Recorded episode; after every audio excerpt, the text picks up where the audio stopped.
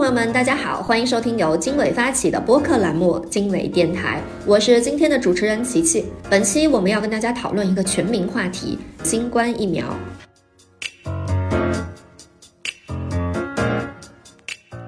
疫苗研发其实是一件非常复杂和缓慢的事情，但这次全球爆发的疫情却让人类的医疗力量都联合了起来，从研发到销售，每一个环节都有了突破与效率提升。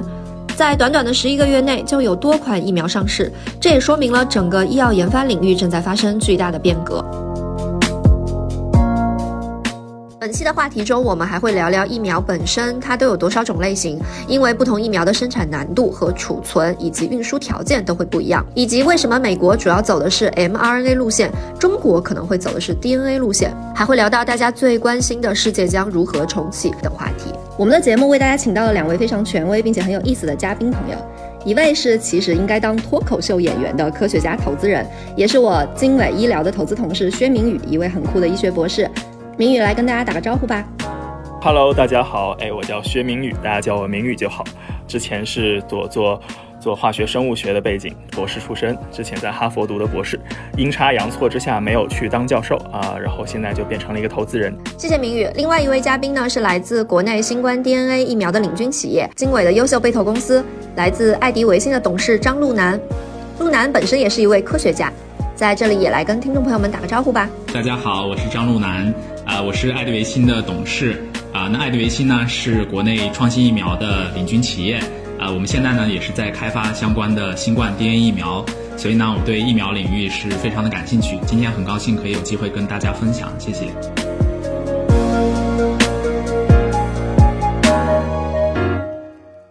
一开始呢，我有一个非常好奇的问题想问，因为我还没有打疫苗，我是一个不管打什么疫苗都容易发烧的体质。呃，我的家人和朋友呢都有陆陆续续去打，听他们的反馈就是打完第一针之后非常容易犯困，容易乏，有的人甚至是打第二针的反应还会比第一针还要大。我想问问明宇，打完疫苗容易犯困这事儿是正常的吗？需不需要担心什么？打完疫苗之后为什么会犯困？其实这是一个非常常见的问题。我们仔细去看他们目前为止发布的临床结果，最重要的副反应都会包括乏力、犯困。所以打完新冠疫苗之后出现一定程度的这个发困无力，其实是相对来说比较常见的。如果一个新冠疫苗，比如说会导致高概率的严重的副反应，那它。至少在未来的推广当中，就会相对来说处于比较劣势的地位，大概率也不会被获批。当然，现在我们看到国内甚至全球获批的这些新冠疫苗，相对来说都能够至少拥有一个可以被接受的这个安全性的评价。那第二个，刚才说到打完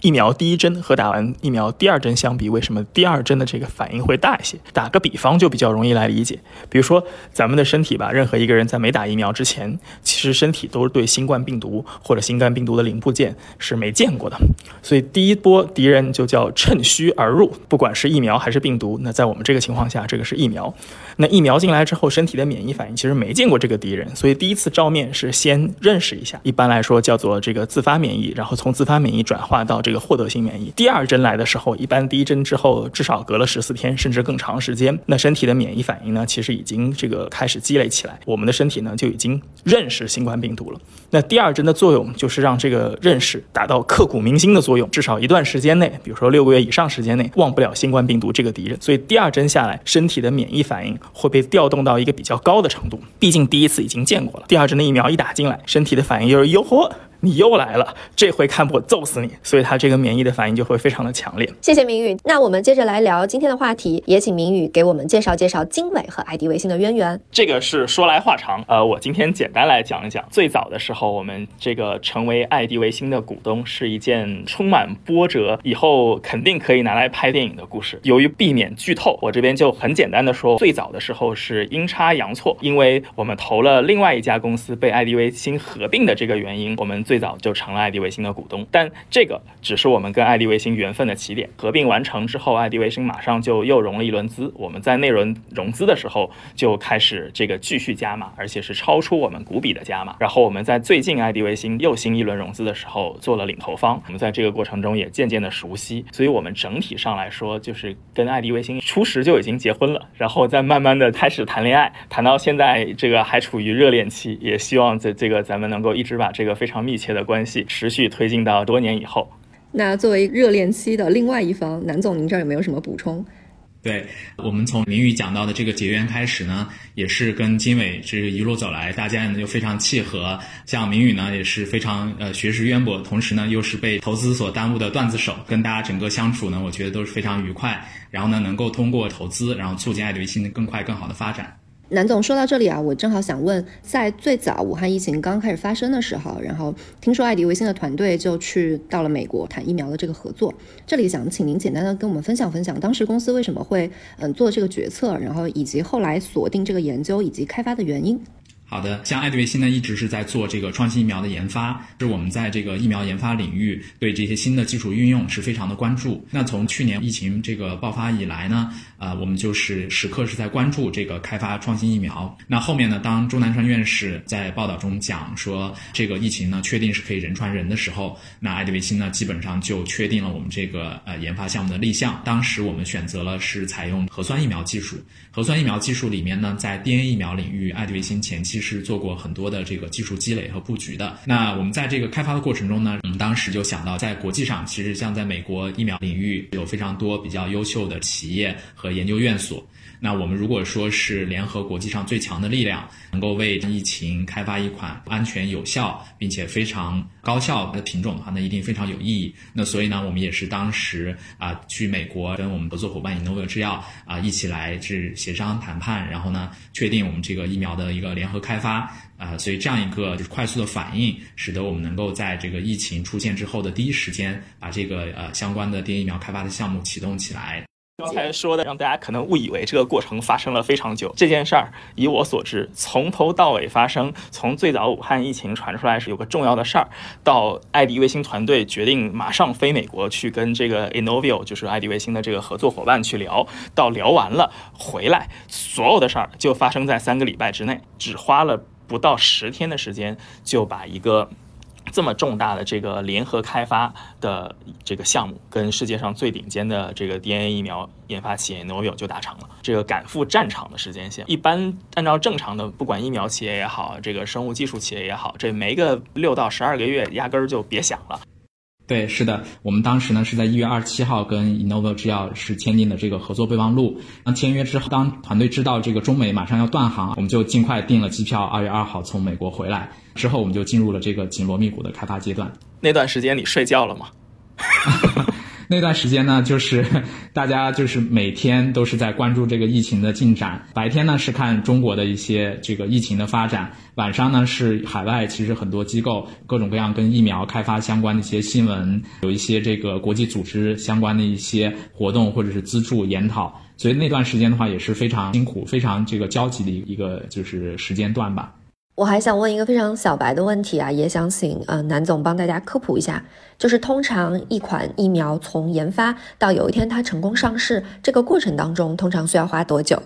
好的，疫苗呢，其实在呃研制的过程中，总体是分两个阶段的。第一阶段呢，就是在临床前开发要做相关的实验做测试，那第二个阶段呢，就是在这个临床上通过志愿者的形式来做人体相关的一些安全性、有效性的一些评价和测试。那总体上呢，对于传统疫苗开发这个过程来讲，要七八年甚至十年的时间啊，因为临床前呢，一般要花两到三年，临床每一个阶段，一期、二期、三期都要花大概两年左右的一个时间。那所以这个总体周期是非常长的。那对于新冠来讲呢，因为这个疫情非常的严峻，所以呢，大家都压缩加快了这些脚步，包括我们这个可以同步的做很多实验，我们去滚动的提交一些监管申报的材料。啊，我们合并一些临床，所以使得我们这个所有的这个开发工作呢，可以在一到两年的这样一个时间内完成。这个也是在疫情的情况下特殊的这样一套监管的审批的思路。此外呢，大家因为运用了新的疫苗开发技术，总体也会加速节省我们的一个开发周期。我这边来补充两个点啊，历史上这个说疫苗到疫苗，对吧？从最早开始种牛痘开始到现在，人类跟疫苗共同生活在这个地球上，已经差不多有一百年的历史了。去年这个十二月，美国 FDA 第一次批准了这个新冠疫苗的这个紧急使用授权之前，全世界从开始研究到批准时间最。短的一个疫苗，大概花了四年的时间。那个疫苗之所以在那个时候能够以这个速度上市，四年在疫苗的领域里叫光速，是因为其实在二战的时候，当时美军其实对这个病研究了非常多，有很多的积累，所以才在战后以比较快的速度就把这个疫苗给做了出来。那一般的疫苗，直到现在为止，比如说赛诺菲做登革热疫苗，历史上这个从前到后花了二十年的时间，然后投入了超过二十亿欧元。做出来了一个对没有得过登革热的人会加重登革热得的这个概率的这么一个一个疫苗，所以就大家可以看得出来，其实疫苗非常难做，并不是说疫苗就说做一下就这样。哇，那这么听下来，新冠疫苗在一两年的时间范围内能够上市，确实是一件非常了不起的事情。接下来呢，就到了明宇的科普时间。我曾经在经纬的内部听到过一个非常生动的比喻。那接下来就请明宇给我们展开讲讲。归根结底，其实疫苗是个什么东西呢？疫苗就是让人成为圣斗士，圣斗士不能被同样的招数打败第二次，所以疫苗呢，就是先让你学这一招，然后当真的威胁来临的时候，你有办法来对抗它。基本上就是六条技术路线啊：减毒疫苗、灭活疫苗、重组蛋白疫苗、腺病毒疫苗。还有新的 mRNA 疫苗和 DNA 疫苗，那整个对于新冠的这个呃疫苗研发当中，其实这六条道路都有人走过，减毒的这块走的非常少。我们假设吧，这个新冠病毒，举个比方，它像个吸血鬼，那减毒疫苗。就有点像你要把这个吸血鬼呢，把他的牙给拔了。那大家可以想象，吸血鬼这么危险，你还得知道它哪儿是牙，还得把它的牙给拔了，它还得活着呢，正常的咬你。这件事儿就非常的复杂，一点都不好做。我感觉你在讲一个非常恐怖的深夜故事。你你 接着说。对，嗯，这个咱们就就夜访吸血鬼疫苗版，对吧？灭活疫苗呢？灭活疫苗就有点像这个，让你见一见吸血鬼的尸体，它已经死了，它是整个病毒的一个尸体。那这条路线啊，已经有过非常多年的成功的经验，保障比较高，所以中国呢，特别是在全球就是灭活疫苗全球最领先的玩家，包括国药集团的中国生物啊，还有包括这个科兴，让你看一下吸血鬼的尸体，那下次吸血鬼来的时候，你就可以认出来把它干掉。那重组蛋白疫苗这第三条技术路线，相当于是一个。吸血鬼的零部件，它相当于说，哎，咱们这儿有一个吸血鬼的头，咱们把这头认出来，反正只要有这头的都是吸血鬼，咱们这个身体的免疫系统调动起来，把它给干掉。那最近这个这条路线上大家能看到的新秀，非常让人震惊的，就是 Novavax 这个公司的这个借着新冠疫情的崛起，这这家公司的股价在过去十二个月里差不多涨了六十七倍吧。第四条路线呢，腺病毒疫苗。腺病毒疫苗最好玩，腺病毒疫苗像是这个可以想象成一个披着吸血鬼皮的喜羊羊，就它看着里面有吸血鬼的东西，是有新冠的东西，但它其实是个腺病毒，它一咬你，然后发现啥事儿没有。那这条路线过去可能几个月已经听了非常多了，英国阿斯利康啊，美国强生，中国康希诺生物，然后俄罗斯的这个 Gamaleya 的呃研究所，这可能是走的比较前列的玩家。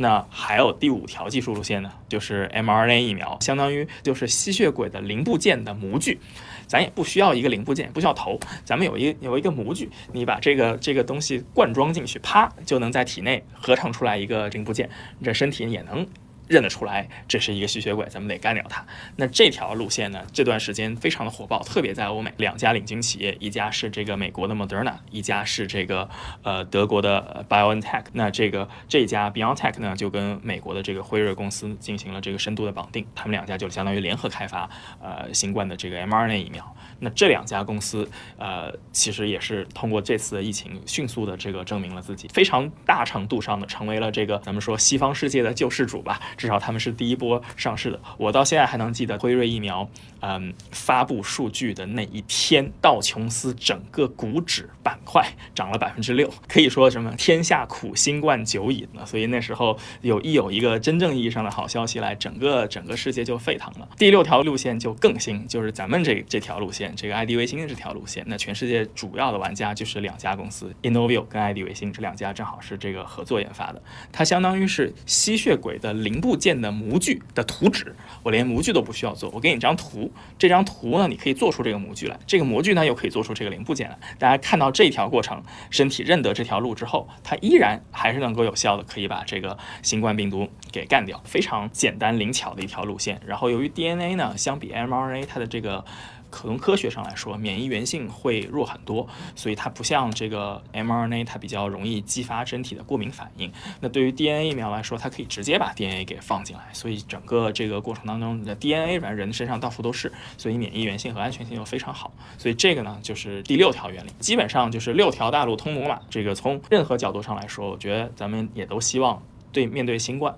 有。各种各样的这个疫苗可以备选，那么在不同的这个场合下，也可以去有所选择。非常想打断一个段子手的段子，但是不太忍心啊。吸血鬼非常硬核，完整的说了一下，呃，每个疫苗它不同的原理所在。南总在这一块来说，对于 DNA 疫苗上，您有没有补充啊？这块呢，我觉得这个明宇讲的，其实把我们这个人类的对抗这个细病毒武器库全都描述了一遍。那我们其实，在呃疫苗这个领域呢，其实是吸血鬼零部件模具的一个图纸啊，等于说呢，我们是啊往最上游走。那通过我们把这个相关的病毒抗原蛋白的 DNA 序列合成出来，然后呢，通过优化的形式把它做成一种疫苗。那这样的话呢，它其实是一个非常精巧的这样一个设计。这个设计呢，也是我们公司这个创始人王明博士呢，很早以前在这个呃九十年代在美国工作期间啊，当时和他的这个导师共同做的一些实验啊，验证了相关的一些结果。那从此之后呢，这条技术路线慢慢的开始发扬光大。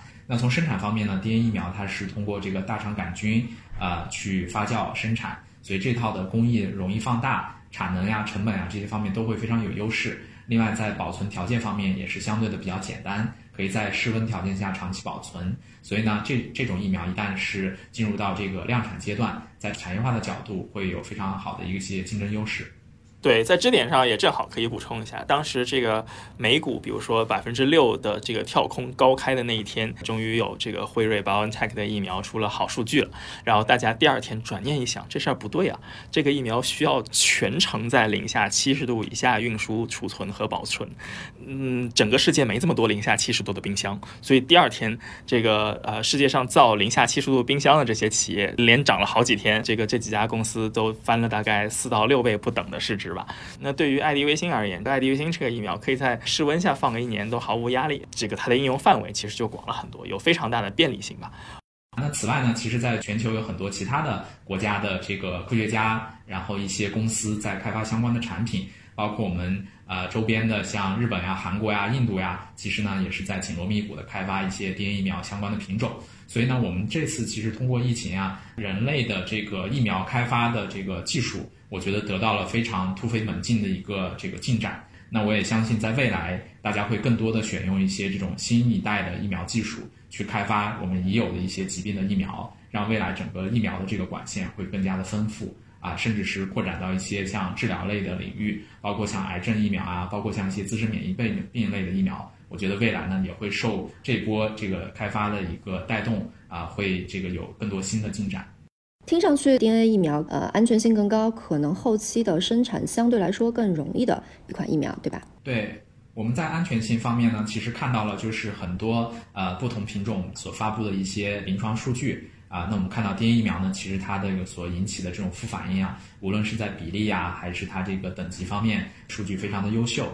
我觉得这个还得从各个角度来看整个这个疫苗的的各个维度的参数，再来看咱们怎么怎么来想这个整体的疫苗的问题。但归根结底，人类需要疫苗越多越好，越多不同的选择越好。特别是未来这个面临各种各样的这个病毒变异啊等等，那 DNA 疫苗和 mRNA 疫苗有很高的优势。你要改个模具容易，改个图纸。一样容易，那要去改个这个零部件，那就难了。明白了，所以从整体上来说，各个疫苗在下一个阶段，就咱们说的疫情二点零的时代，其实不同程度的都还有，嗯，进一步向前去开发的空间。那其实说了这么多跟疫苗有关系的内容啊，我想请问，那我们究竟应该打哪一种疫苗呢？它可能是最有效的，然后它的安全性是最高的。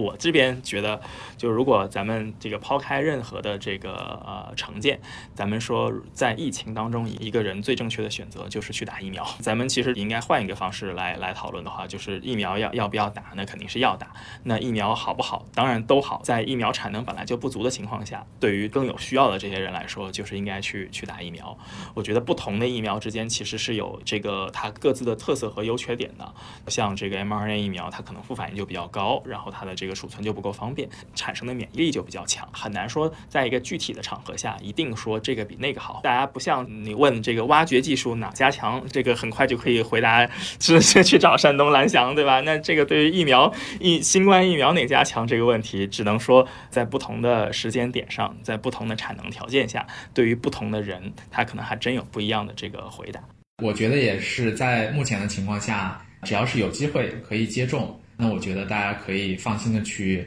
报名，然后去注射。在于像中国啊，其实在监管层面，它这个呃审核把控的标准是很高的。呃，所有已经批准能够使用的这些品种呢，都是经过了呃非常大量的安全性啊以及有效性相关的一些测试的。那测试出来的话，它其实基本上是把我们担心的这些问题都以科学的形式做了一个回答。在整个疫苗这个全球啊对疫苗的需求量非常大的情况下，产能是一个问题。等疫苗的这个过程中呢，很可能是遥遥无期的。那不如就是说，如果是已经有可以打的话，那就尽快去打。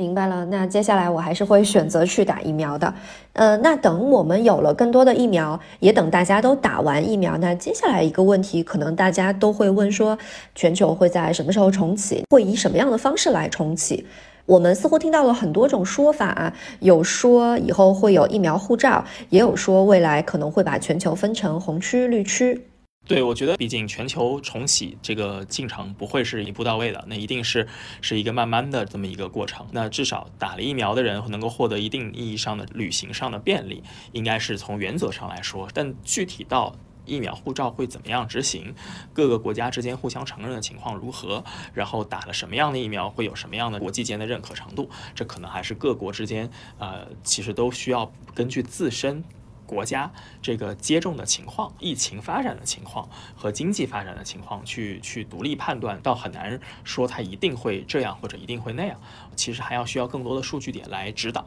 比如说，我们这些疫苗多大程度上啊是能够防止感染，而不只是防止发病。我举个例子，如果比如说我打了疫苗，我就可以不发病新冠，我看着像个正常人一样。但假如我打了疫苗之后，还有可能是会会传染别人。如果是大部分的情况的话，那这个旅行护照就。会面临很多的困难，但是除除了这个科学上的数据之外，其实很大程度上还包括，比如说。我们这个疫情是什么样的？比如说中国没有什么疫情，那我们这个墙就会筑的比较高，因为在没有疫情的情况下，我们国家国家的这个发展非常好。你像美国现在，呃，这个疫情这个还是很泛滥的，他们的这个整个国家的这个生产啊，整个的这个日常生活也遭受了很大的破坏。我的朋友在旧金山，因为旧金山终于可以去饭店吃饭了这么一件事情，都快感动哭了，对吧？那国内在咱们在在看着他们就觉得心有戚戚焉。就如果不是这个国内抗疫抗的比较好的话，咱们可能也这样，对吧？那你觉得我们什么时候能出国旅游啊？那这个事儿就得看这个我们的疫苗接种的接种的这个程度了，以及国外疫苗的接种程度和和国外当地的疫情的情况。那比如说有些国家可能疫情就会消耗的，就是基本上就就控制的差不多了。比如说像控制到中国这样，那可能互相之间就会比较容易这个接受，大家互相之间能够出国旅游。那如果还像现在的美国这样，那我估计大家又洗洗睡了，对吧？